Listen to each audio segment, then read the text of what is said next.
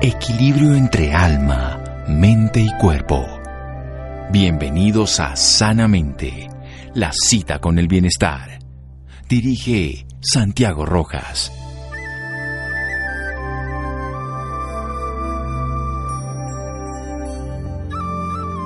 Debemos intentar no proyectar nuestras propias ideas sobre las personas con autismo y respetar sus propios deseos. Liz Pelicano. Buenas noches, estamos en Sanamente de Caracol Radio, su programa de salud. Un tema muy importante, una condición, hemos dicho esa palabra, que es diferente a una enfermedad. Una condición que es el autismo. Vamos a entender un poco más al respecto. A propósito de una campaña de concientización que hace un médico, el doctor Juan Gabriel Acosta, vamos a hablar con él. Él es un médico cirujano originario de Barranca Bermeja, Santander, radicado en Canadá ya hace seis años, cardiólogo de profesión. Y también vamos a hablar con su hermana, Diana Costa, que es psicóloga, que se encuentra en una especialización de desarrollo eh, integral de la infancia y la adolescencia, está en su segundo año de, maestría en psicología, es fundador y presidente de una fundación que se llama Alumbra y con lo que más nos podemos hoy congraciar y saber que nos puede ayudar es porque es madre de dos adolescentes con este proceso, así que nos podemos poner en contacto con dos personas que nos pueden hablar al respecto. Buenas noches, doctora Costa. Buenas noches, doctora Acosta. Gracias, Santiago. Buenas noches. Bueno, y es buenas noches, muchas gracias por invitarnos a su programa. No, es un honor y, me siento muy complacido de aprender. Vamos a preguntarle primero al doctor Juan Gabriel Acosta qué es esto de la condición del autismo para que la podamos comprender y desarrollar mejor el tema en las siguientes partes. Eh, bueno, los trastornos del, espectro autista, como, como tú bien, bien los defines, se, se marca más como una condición. Eh, no tanto como una, como una enfermedad. Eh, en, en, general se, ve representado en unas variaciones en, el comportamiento, en una diferente eh, tolerancia a la frustración y a los cambios, y eso va a representar unos cambios comportamentales, ¿no? Son personas que no, que no encajan en, los moldes sociales típicos y, y, por eso no hay una predisposición a verlos como, como diferentes. Y esto genera, genera una serie de consecuencias tanto para los niños como para, como para los padres. Sí, unas condiciones que terminan a veces agrediéndolos, aunque ellos perciben todas las cosas desde un lugar diferente. ¿Qué características generales, digamos, de esos tres niveles, ese famoso Asperger o, niveles de, este tipo de trastorno más complejos o, más profundos? Sí, bueno, Asperger es, la, condición un poco que se ha hecho más más popular, especialmente a través de, la televisión y de, los medios. Son, son en, el espectro autista el, rango más funcional eh, y muchas veces se asocia a, otros rangos que son vistos como positivos, ¿no? Como, como la hiperconcentración o, una memoria desbordante o la capacidad de, desarrollar habilidades musicales y mucho entrenamiento, eh, etcétera. Eh, y luego no hay, hay fases más profundas de autismo en que, en que el lenguaje se empieza a ver comprometido o requiere unas características, unas, tipificaciones típicas del autismo, a la redundancia, y en, y en las fases más profundas ya la comunicación en sí, verbal y no verbal, ya se, se puede ver comprometida. Perfecto. Sí, es conocido por Sheldon, famoso de esta serie de televisión, y también se le dice que hay muchos músicos y muchos deportistas, la, competitividad, hay muchas personas que han figurado y han transformado la historia de la humanidad, creadores y hasta inventores de la computación moderna, se les ha, para no ponerle nombres, se ha asociado que tienen esta característica, si bien es cierto, tienen una condición que no encaja en un molde social, pueden llegar a ser muy, muy funcionales, tener una buena memoria y desarrollar sus dones de una manera profunda. Vamos a hacer un pequeño corte para seguir hablando con los hermanos Acosta, el doctor Juan Gabriel y la doctora Diana a propósito del autismo. Seguimos en Sanamente. Síganos escuchando por salud. Ya regresamos a Sanamente. Bienestar en Caracol Radio. Seguimos en Sanamente.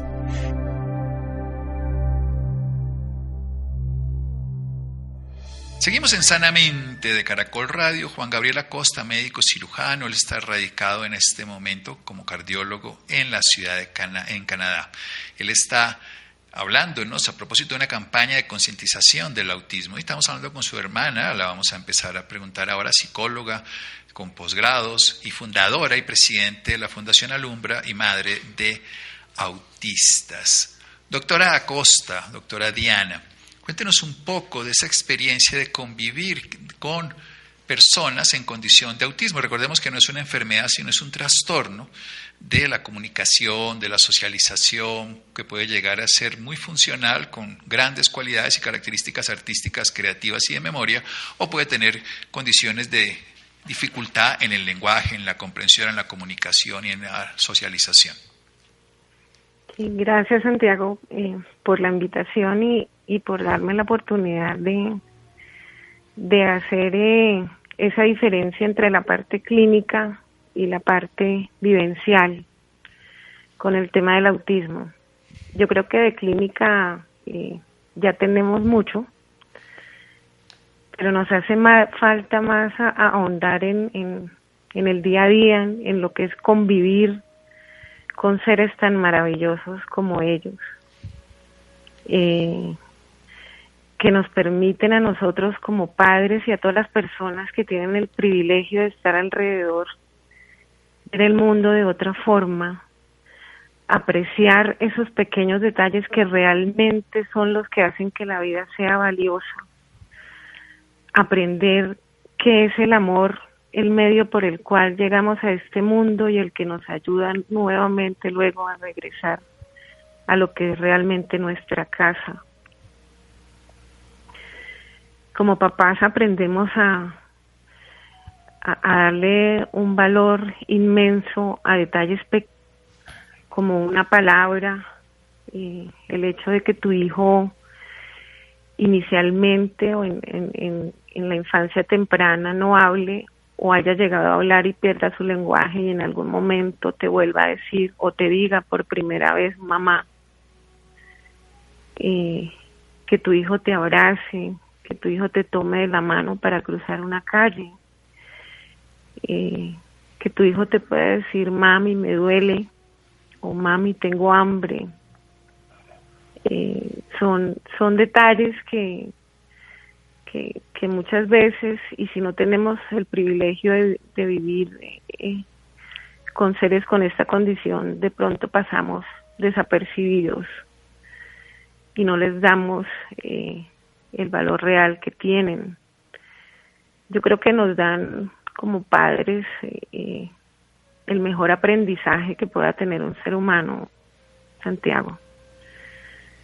El eh, mayor aprendizaje que puede obtener un ser humano, sí, yo creo que y he tenido el gusto de conocer en este caso, por decirlo, de los de la familia Costa, pero muchos otros pacientes, y a mí me sorprenden tiene una percepción de la vida totalmente ajena a los intereses particulares y egoístas que tenemos los demás seres sociales. Y es más que sorprendente. Claro, no encajan en nuestro modelo, pero tal vez es que nosotros no encajamos en el de ellos. Así que alguien que vive con ellos y que ha acompañado no solamente a los propios, sino a los de la fundación, este concepto es muy valioso. Voy a volver con Juan Gabriel y luego volvemos con la doctora Diana. ¿Cuál es la campaña? ¿Qué es lo que usted ha hecho? Esto que ha llamado la atención a muchas personas. Eh, pues mira, todo empieza con, con, Felipe, con, con mi sobrino, y, Diana podrá, podrá ahondar más en esta historia. Eh, pues Felipe tenía 17 años, lamentablemente sufría bullying, y, tristemente Felipe se quitó la vida hace unos meses eh, en mi familia somos, somos muy unidos, pues somos muy cercanos con, con Diana y, pensamos en qué forma podríamos ¿no? transformar esto en una energía positiva e intentar ayudar a niños y adolescentes que de pronto estuvieran en la misma situación que él, ¿no? La, la, socialización desde Felipe era muy, muy compleja. Y con, con Felipe y con Santiago siempre conectamos en el agua, a los niños les encantaba nadar y a mí me encanta nadar. Y, y dijimos, bueno, vamos a hacer un, reto grande que atraiga mucha atención para, para poner a la gente a hablar de, autismo y inventémonos un proyecto para que podamos mejorar la calidad de vida de estos niños a través de la, de la socialización. Eh, entonces decidimos, el, reto era cruzar el lago Ontario, que es desde Niagara on the Lake, aquí en Canadá, hasta Toronto, 51 kilómetros, y me tomó 19 horas, tomó 19 horas hacerlo. Y bueno, muchas anécdotas relacionadas con el cruce. Y esto lo hicimos para, para financiar un proyecto que se llama el Proyecto Ágata, y que es un poco el, legado de, Felipe. Tienen tres, tres vertientes que explicaremos y, estamos muy ilusionados porque con el cruce no estamos consiguiendo financiar el, proyecto y creo que ya cruzamos el umbral en que podemos empezar. Eso es lo que quiero que hablemos precisamente del proyecto Ágata. 51 kilómetros a nado, eso es ya es casi que para Olimpiadas, por decirlo así. ¿Cuánto nadan cuando, cuando se hace un triatlón? Yo, yo no sé exactamente la distancia. ¿Cuánto alcanzan a nadar en un Depende, depende de la distancia, si es un sprint o un olímpico, pueden ser los 750 metros o 2000 y pico. Creo que en un Ironman, si no estoy mal, son, son 3000 y pico. Sí, acá está hasta 4 kilómetros. Pero ustedes justo eso, 51 kilómetros. ¿Y qué tal la temperatura en Canadá? Todo ese frío aún en verano. Sí, no, bueno, imagínate, ¿no? yo nací en Barranca Bermeja, un calor tremendo. no, fresquito. y aquí y aquí tuve que empezar a acostumbrarme al agua fría y el problema que tuvimos para, para entrenar por esto es que eh, para esto es que las piscinas están cerradas por COVID aquí en Canadá. Entonces tuvimos que entrenar en un swim spa, que es como un jacuzzi con corriente, ¿no? Pues imagínate una caminadora para nadadores. Y el lago empezó a calentarse en mayo, pero a calentarse significa que estaba por ahí a 10 grados la temperatura. Entonces eso se siente como nadar en agua desde la nevera. No, al principio en mayo me tenían que obligar a meter, métanse. Metía cinco minutos, me volvía al frío, me volvía a salir, me volvía a meter y así hicimos un, entrenamiento como para aguantar el frío y poder, ¿no? Disminuir el riesgo de hipotermia y por suerte, por suerte el día del cruce tuvimos mucha suerte y el, el lago estaba caliente para, para la habitual del lago, estaba más o menos a 22 grados. A 22 grados. Entonces, por el lado de la temperatura nos fue muy bien. Bueno, maravilloso. ¿Qué es este proyecto Ágata? No sé si la doctora Diana Costa nos quiere contar un poco al respecto. Sí, claro que sí. Eh, como decía Juan Gabriel, eh, es un proyecto en homenaje al legado de, Juan Felipe. Eh, es, honrar todo su talento, todas sus habilidades. Y consiste básicamente en en entrenar a adolescentes y jóvenes con autismo eh, en habilidades sociales. Desde, desde tres eh, aristas que son, en primer lugar, eh, el compartir con, con pares, con amigos, con intereses comunes. En segundo lugar, que puedan tener la posibilidad de encontrar una pareja.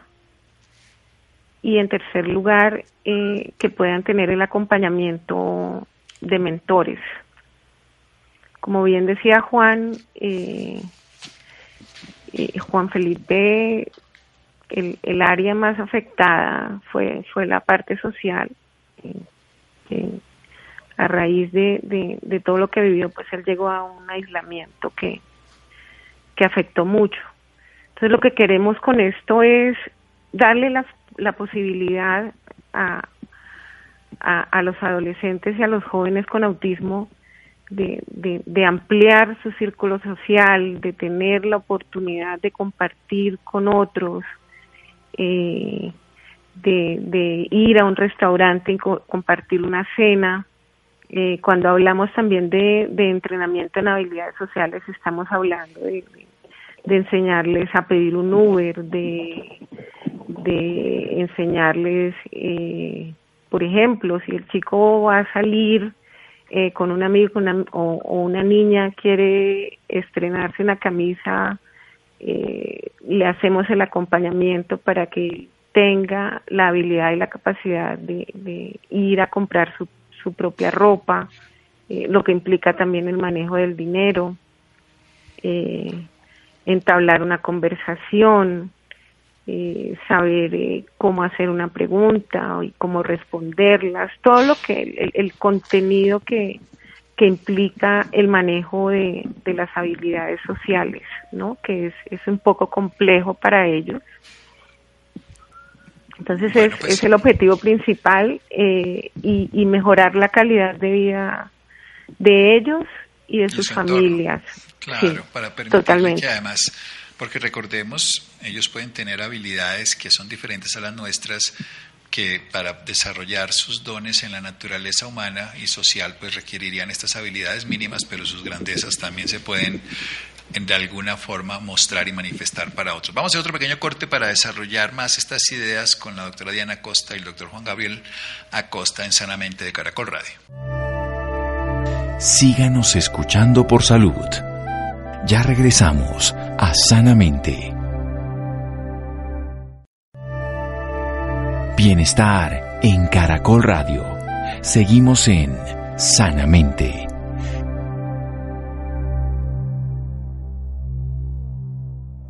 Seguimos en Sanamente de Caracol Radio con un médico cirujano que es cardiólogo en este momento en su especialidad y que está radicado en Canadá. Hace seis años nos está hablando del proyecto Ágata, para hacer esa sensibilización a propósito de la muerte de su sobrino con la condición de autismo, que tenía un aislamiento social, un bullying, un matoneo, una agresividad. Él termina teniendo un suicidio y todo este dolor humano totalmente comprensible, se transforma en un aspecto creativo, se transforma en un aspecto de dar la oportunidad de crear una fundación, un movimiento, pero sobre todo un programa, porque ya la fundación existe, un proyecto que permite que estas habilidades que ellos carecen, que se les dificulta, se puedan generar a través de un acompañamiento profesional y humano.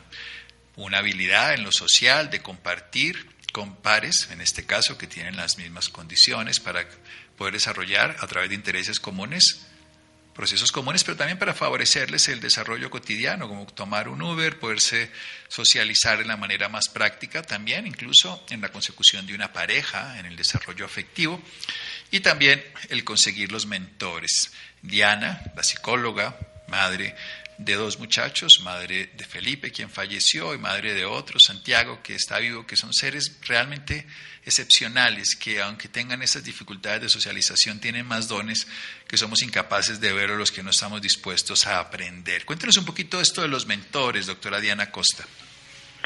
Sí, eh, bueno, el, papel de los mentores es, eh, orientadores, eh, guías, Santiago, ¿no?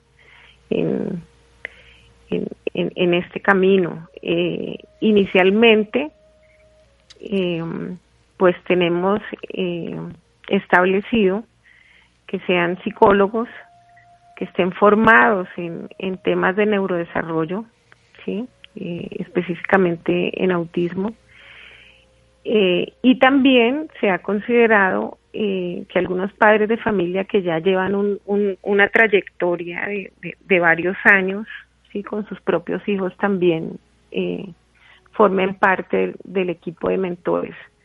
Mira que dijiste ahorita algo muy importante. Yo creo que otra cosa que, que buscamos con, con el proyecto Ágata es romper ese estigma que, que existe, ¿sí? Eh, de, de, que las personas con autismo eh, no tienen esa capacidad para, para, para rodearse, para, para pertenecer a un grupo, para tener amigos, eh, para llegar a conseguir una pareja y de hecho la realidad es que existen estudios donde se ha demostrado de que esas capacidades sí las pueden adquirir. Entonces, eh, eh, yo creo que, que, que, esto abarca mucho más, ¿sí? Eh, y que, y que finalmente va a impactar muchas vidas, no solo la de los mismos chicos con autismo, también lo que decíamos, la, de sus familias.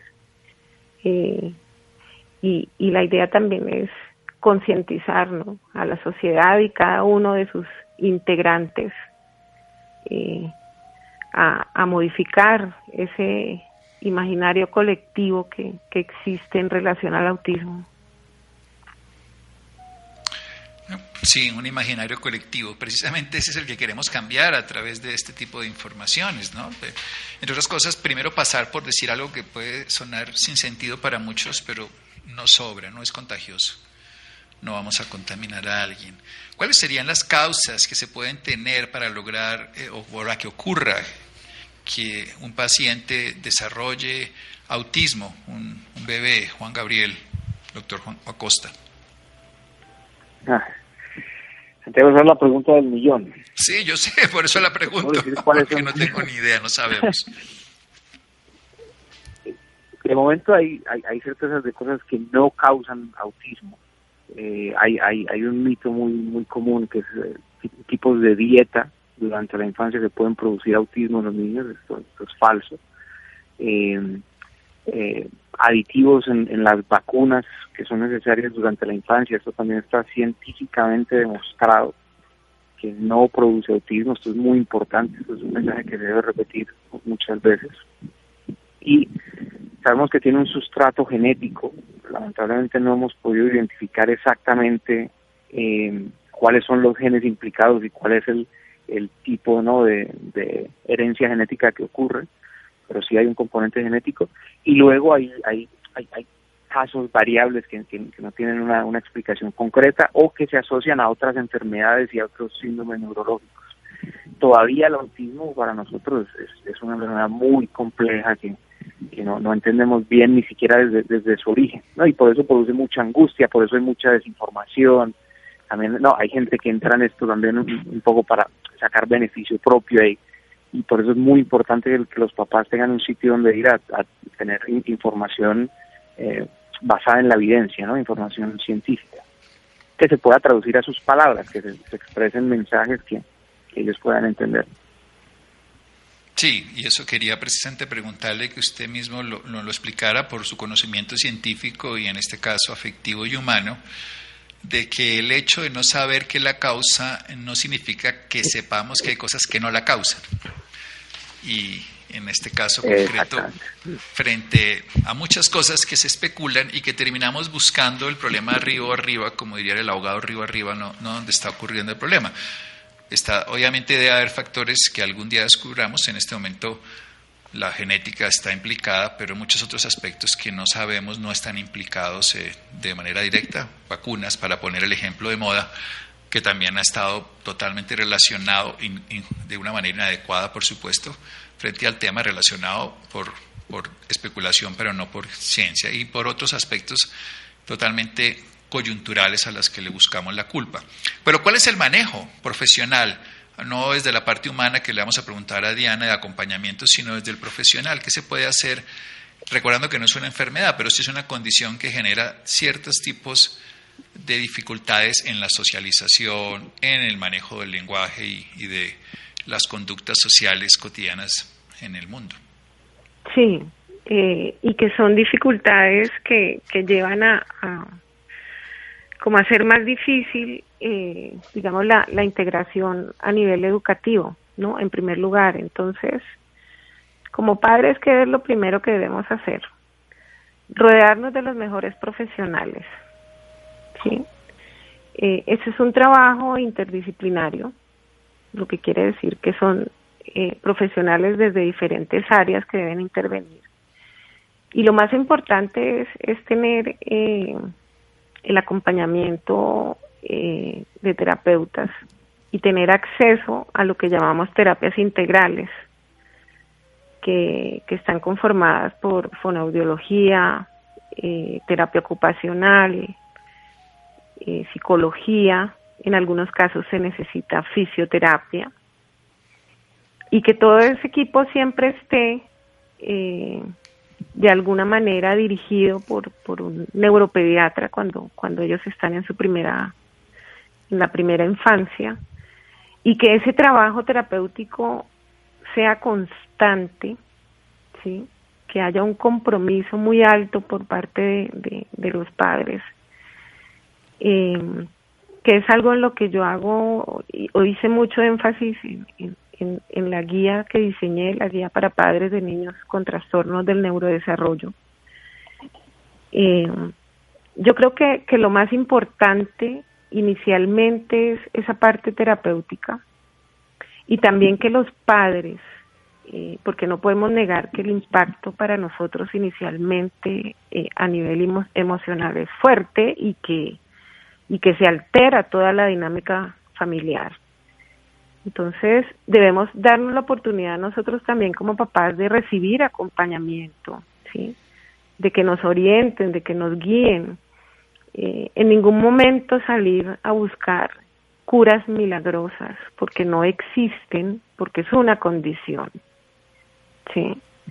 Entonces, lo que debemos es comprometernos y, con algo que yo llamo el ABC, que es el amor, la berraquera y el compromiso con nuestros hijos para sacarlos adelante. ¿Y sacarlos adelante qué significa? Eh, lograr en ellos un nivel de funcionalidad tal que les permita eh, que les permita eh, integrarse en un aula escolar, eh, que les permita relacionarse, que les permita desarrollar esas habilidades tan maravillosas que poseen, que es otra tarea que tenemos los papás, tomarnos el tiempo para identificar en qué son buenos nuestros hijos y desarrollar esas habilidades y potenciarlas y a partir de ahí eh, ayudarles a ellos a, construir una vocación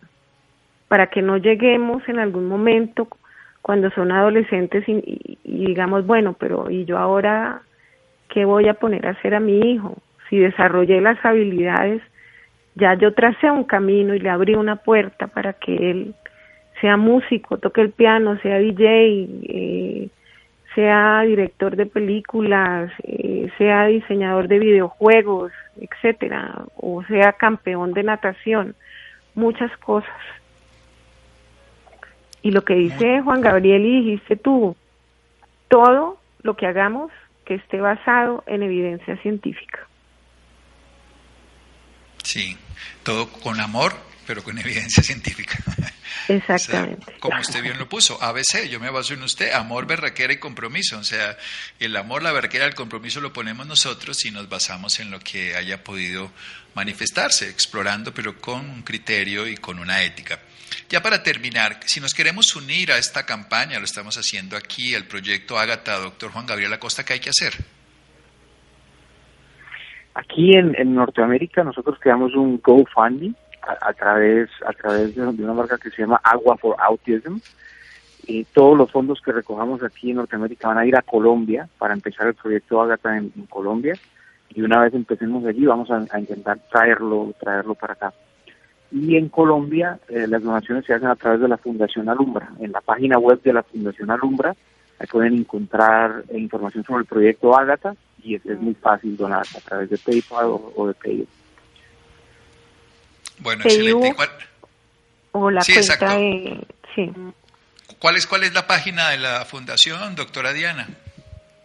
www.fundacionalumbra.org Perfecto, www.fundacionalumbra.org. Recordemos que estamos con Diana Costa, psicóloga, además especialista en muchos temas de salud, pero fundamentalmente madre de dos muchachos, uno de los cuales, por todas las condiciones de bullying y de tensión, termina quitándose la vida. Su tío, en este caso también médico, y cardiólogo viviendo en Canadá se unen para desarrollar un proyecto que ya existe en el sentido de la Fundación Alumbra y favorecerlo a través del proyecto Ágata para en tres grandes aristas de la historia, compartir con pares, favorecer las relaciones de pareja y el apoyo de mentores para que este proyecto Ágata se vuelva realidad. Nos unimos aquí en Sanamente. Doctor Juan Gabriel Acosta, muchísimas gracias. No, muchísimas gracias por invitarme y en especial tener la oportunidad de compartir con mi hermana. Me, encanta verla así motivada con, nuestro proyecto, ¿no? Y como tú dices, transformando lo que, nos pasó en, una energía creativa y positiva para poder ayudar a, niños que puedan estar en la misma situación que Felipe. Claro, mm, sí, están ustedes permitiendo que esa vida de Felipe viva, que ese ser que es Santi, que es tan especial, que lo conozco hace muchos años, eh, que nos enseña con su presencia y con sus palabras todo lo que sea, siga siendo un ejemplo y que muchos otros se beneficien con ABC, amor, berraquera y compromiso. Doctora Diana, muchísimas gracias. Gracias, Santiago. Muchas gracias por la invitación. Es un honor y un gusto. Recuerden Fundación Alumbra ORG. Ahí pueden conocer al respecto de la fundación, aprender, tener la información que la doctora Diana ha sembrado allí, tener asesoría, apoyo y por supuesto ustedes apoyar para este proyecto Ágata. Descansen los dos y muchas gracias. Gracias. Muchas gracias. Me encantó lo del ABC, por cierto, me gustó mucho. bueno, yo también ya lo robé y lo voy a con copyright, eso sí, de la doctora Costa, pero amor, berraquera y compromiso también me lo aprendí. Seguimos en Sanamente de Caracol Radio. Síganos escuchando por salud. Ya regresamos a Sanamente. Bienestar en Caracol Radio. Seguimos en Sanamente.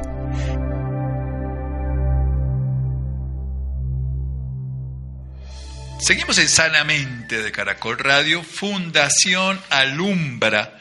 .org para los interesados en aprender más sobre el tema del autismo, en colaborar para ustedes también y para colaborar para muchas otras personas que están en condición de autismo y pueden así entonces aportar al proyecto Ágata de la Fundación, que es para niños con autismo, para ayudarles a compartir con padres, para su socialización, en fin.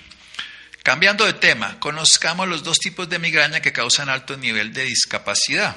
En este caso, vamos a hablar con Nidia Cristina al respecto. Querida Nidia, muchas gracias. Muy buenas noches, doctor Santiago, y a todos nuestros oyentes. Qué grato estar de nuevo con todos ustedes. La migraña es la segunda enfermedad que causa mayor incapacidad después de los accidentes cerebrovasculares. Los episodios de migraña crónica y episódica pueden causar niveles importantes de discapacidad, tanto para los pacientes como para sus familias. En Latinoamérica se ha descrito una prevalencia de migraña crónica entre 5,12 y 7,76%. En mujeres es del 17,5% y en hombres del 5,2%. Esta noche nos acompaña el doctor Sergio Francisco Ramírez García, quien nos aclarará un poco más de este tema. Es neurólogo especialista en neurofisiología, cuenta con más de 15 años de experiencia en diversas instituciones de prestigio Actualmente es profesor titular de la Fundación Universitaria para las Ciencias de la Salud. Es un destacado neurólogo especialista en neurofisiología egresado de la Pontificia Universidad Javeriana y de la Universidad Militar Nueva Granada en neurología clínica. Cuenta con amplia experiencia en diagnóstico, tratamiento y seguimiento de padecimientos como cefalias, enfermedades musculares y sistemáticas, dolor de diabetes, esclerosis múltiple, entre otros padecimientos. Doctor Sergio Ramírez, muy buenas noches. Bienvenido a Sanamente de Caracol Radio. Buenas noches a todos ustedes, a los oyentes, doctor Santiago. ¿Cómo están? Estoy aquí a la orden de ustedes. Me pusieron muchos títulos sí, soy neurofisiólogo y realmente tengo mucha experiencia en dolores de cabeza, pero no tantos. No soy tan experto, no con tanta especialidad.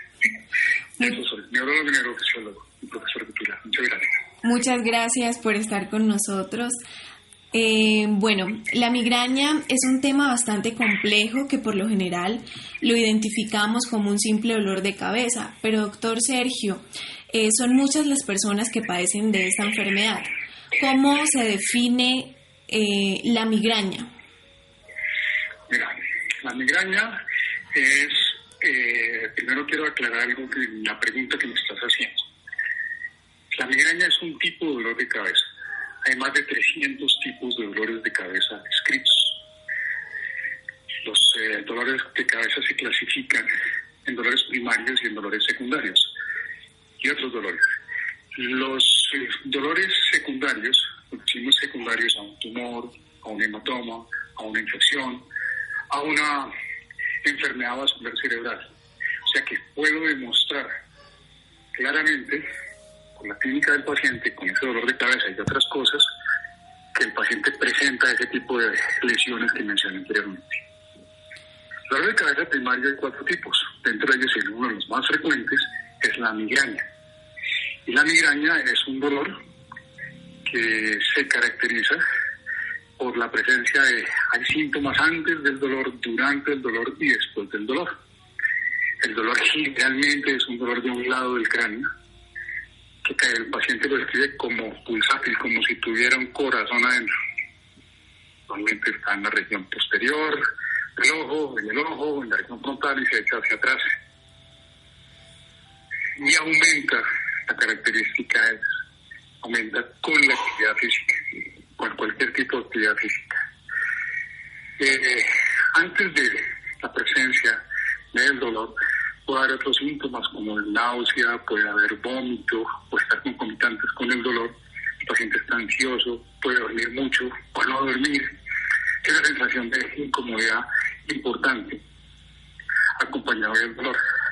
Además, hay otros síntomas neurológicos que son los que, los cuales tienen que tener mucha atención, como son cuando el paciente de lucecitas, se llaman fosenos, brillantes o puntos negros a través del campo visual. Finalmente eh, dura unos 15, máximo 20 minutos, no más, no deben, no durar más de una hora, porque depende si duran más de una hora en otras cosas. Luego viene el dolor. Y cuando pasa el dolor, que dura tres o cuatro horas, depende de la severidad y los factores desencadenantes, el paciente entra en una dificultad para concentrarse, para tener atención y hay una sensación de malestar general o aturdimiento que llama el paciente eh, eh, después del dolor de cabeza. Y eso es el conjunto clínico más importante y más frecuente de la. Claro, doctor Sergio, muchas veces este dolor de cabeza es tan fuerte que no se soporta ningún ruido o precisamente la luz.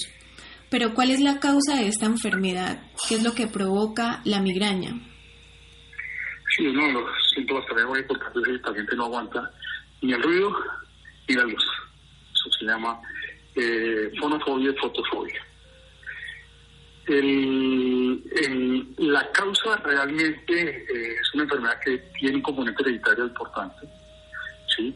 Hay la mitad de los, de los pacientes tienen historia familiar hay algunas migrañas específicamente familiares, hay tres tipos específicos de migraña eh, eh, que van con alteraciones motoras que son hereditarias.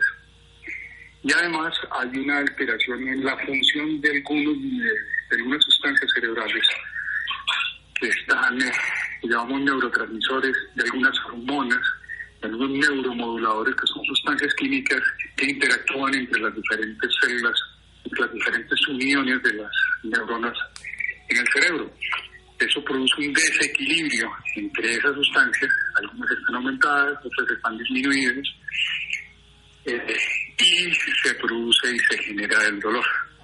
Dentro de esas sustancias, pues es la que está más de moda en este momento y pues es muy importante, es una un nombre muy largo que se llama el perfil eh, relacionado con el gen de la calcitonina esa sustancia se encuentra muy elevada en pacientes que tienen los episodios de migraña y los pacientes con migraña crónica. Ese desbalance que existe entre esas sustancias cerebrales son las que producen los síntomas que constituyen la migraña.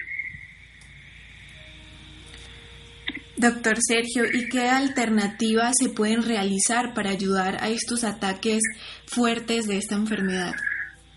Quiero aclarar una cosita antes tenía 11 años. Es, muchas veces los pacientes tienen un factor desencadenante que lo, han tomado como causa. Por ejemplo, me tomo un vino y me abro de cabeza. ¿sí? Tomo la salsa de soya o le pongo salsa de soya a cualquier parte de los alimentos y me desencadena el dolor. Realmente no es una causa, es un factor desencadenante las hormonas, por eso es más frecuente en, las mujeres durante el inicio de la menarquia, durante la menopausia, durante la menstruación. No es que las hormonas produzcan literalmente la migraña sean la causa, son factores desencadenantes. Otros factores desencadenantes muy importantes son la privación de sueño y el, el ayuno y lo que el paciente le cuente a uno que le desencadena. las sustancias que utilizamos nosotros para aromatizar o para limpiar son factores que pueden desencadenar el dolor de cabeza. Algunos perfumes, por ejemplo. Por eso en cada paciente uno no le debe dar el tratamiento, eh, el tratamiento completo, y decirle, mire, estos, todos estos alimentos no los, no no los ingiera, nunca los, los coma porque va a tener dificultades sino lo que el paciente le expresa a uno le desencadena el dolor y los factores que se van a, se van a estudiar a través de la historia clínica. Eso pues no se debe hacer. Es decir, pues nadie lo hace. Yo te digo que hay 50 y pico de alimentos que desencadenan migraña, pues te dejo casi sin comer, entonces pues nadie lo hace. Hay que sacar los más importantes, los que realmente están produciendo, que eso se observa durante el curso clínico y el interrogatorio del paciente. Mire, ahora sí me repite la pregunta otra vez.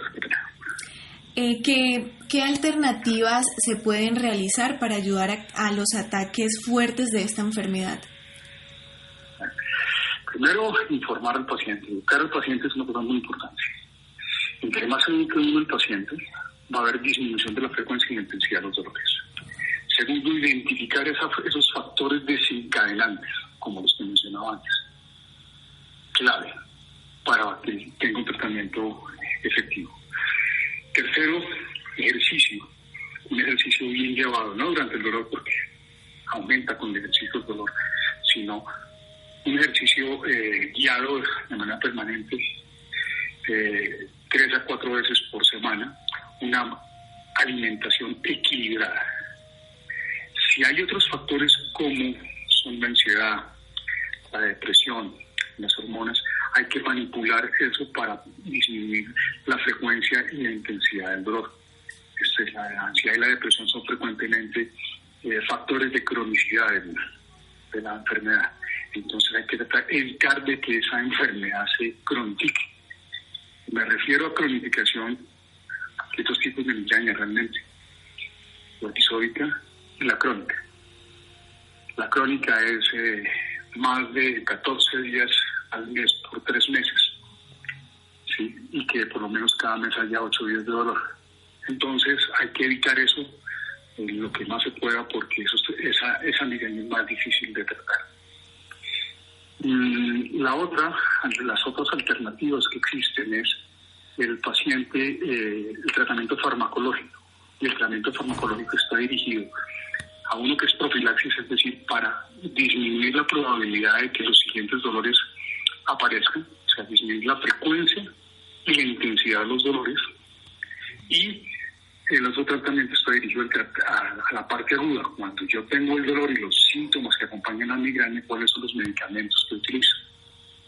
En ese orden de ideas, los analgésicos, los antiinflamatorios, son los medicamentos que uno utiliza durante la fase aguda la gran mayoría de las veces los triptanes, ahora vienen otros nuevos medicamentos que son sobre la sustancia que les mencioné anteriormente para el tratamiento agudo y eh, tratar los síntomas con medicamentos dirigidos hacia la náusea, hacia el vómito eh, y disminuir de tal manera la discapacidad que produce el dolor. Y para que además el tratamiento sea rápido, más efectivo que pueda ser. Y eso se escoge en cada paciente. Cada paciente tiene su medicamento específico según la historia clínica. No es, comillas, una receta de cocina que venga, que tiene migraña, tomes esto, no. depende de cada paciente, de cada paciente y lo que el paciente experimente como respuesta en cada, en cada dolor. Los tratamientos oncológicos deben ser entre, eh, utilizarse entre 3 a 6 meses y de esos hay varios grupos. Los medicamentos que son los eh, más conocidos, que es un antihipertensivo que se llama el propranolol. Los otros son los antidepresivos, como la mitospirina y la venlafaxina. Los otros son los, eh, los medicamentos anticonvulsivantes. Fíjate que estoy mencionando medicamentos para el tratamiento de la migraña, pero que son, eh, que son efectivos en migraña, pero son utilizados en otras enfermedades. Y eso nos ayuda hacer el tratamiento dirigido a las comorbilidades que tiene el paciente, o sea, enfermedades que acompañan a la migraña. Si es hipertenso, pues el propanolol sea el, más efectivo. Si eh, el paciente tiene episodios de ansiedad y depresión, los antidepresivos serán los mejores. Si el paciente tiene epilepsia, pues el antiepiléptico será el mejor medicamento para disminuir la frecuencia y la intensidad de los dolores, además de otras enfermedades que tiene. Hay unos nuevos medicamentos que salieron ahorita, están dirigidos contra la sustancia que les mencioné antes, eh, relacionado con la calcitonina, que están eh, muy bien eh, calificados desde el punto de vista de evidencia. Y la presencia también que podemos utilizar es la, la toxina botulínica. Esos son los medicamentos que tenemos disponibles en, en este momento en mi país y alternativas para hacerlo. Vale, doctor, muchísimas gracias. Realmente es muy importante conocer sobre este tema para saber diferenciar cuando padecemos de esta enfermedad, cuando es crónica o cuando es episódica. Al doctor, al doctor Santiago, muchísimas gracias, muy buenas noches y al doctor Sergio le deseo una feliz noche. Gracias, muy amable, Santiago, un honor de nuevo compartir contigo con esto. En este, este ratico, ustedes muy amables y a los oyentes que tengan una feliz noche. Muchas gracias, doctor Sergio. Gracias, Nidia. Iván, muchas gracias, Ricardo Bedoya, Laura, Yesí Rodríguez, Freddy, Fer. Quédense con una voz en el camino con Ley Martín. Caracol piensa en ti. Buenas noches.